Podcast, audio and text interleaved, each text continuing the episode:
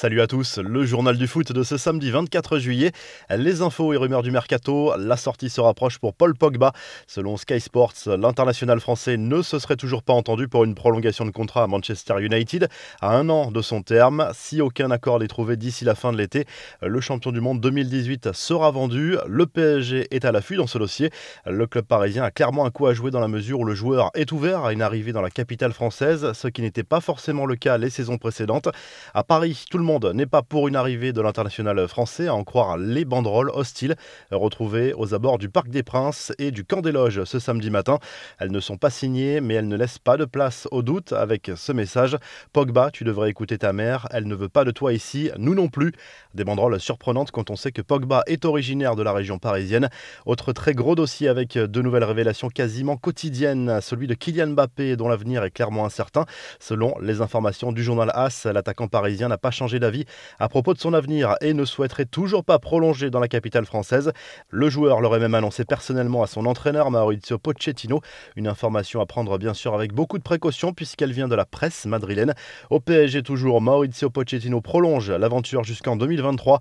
Arrivé en janvier dernier, le coach parisien est déjà prolongé. Un signal fort envoyé par le club parisien mais aussi par le technicien argentin qui veut s'inscrire dans la durée à Paris. Ce n'est pas une surprise mais les fans de United attendaient encore la confirmation. Les Red Devils ont annoncé la signature de l'ailier du Borussia Dortmund, Jadon Sancho. Le transfert est de 85 millions d'euros. L'ancien joueur du BVB s'est engagé jusqu'en 2026. Enfin, du côté de Tottenham, l'aventure continue pour Hugminson. Les Spurs ont confirmé la prolongation de contrat de leur attaquant jusqu'en juin 2025. Le Sud-Coréen évolue depuis 2015 au sein du club londonien. Les infos en bref, nouvel épisode dans la bataille entre Bein Sport et Canal+.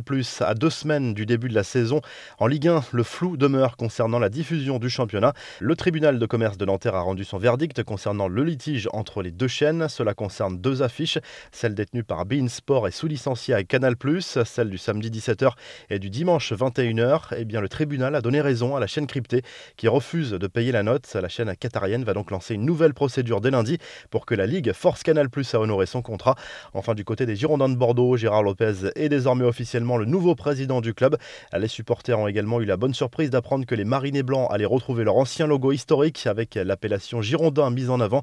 L'objectif pour Bordeaux sera de retrouver l'Europe d'ici trois ans, selon Gérard Lopez. La revue de presse s'enfile tout de suite en Espagne, où le journal Sport fait le point ce samedi sur l'avenir d'Antoine Griezmann. Alors que le Barça a ouvert la porte à un départ cette semaine, le Français pose ses conditions pour un éventuel transfert.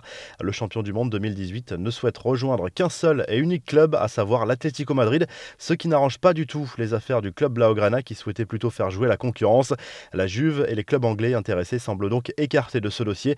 En Italie, en plus des JO, le Corriere dello Sport évoque l'actu mercato avec les gros dossiers Kylian Mbappé, Cristiano Ronaldo et Mauro Icardi. Le quotidien sportif explique que le club parisien pourrait miser sur l'international portugais en cas de départ du champion du monde français. Très bon week-end à tous et à très vite pour un nouveau journal du foot.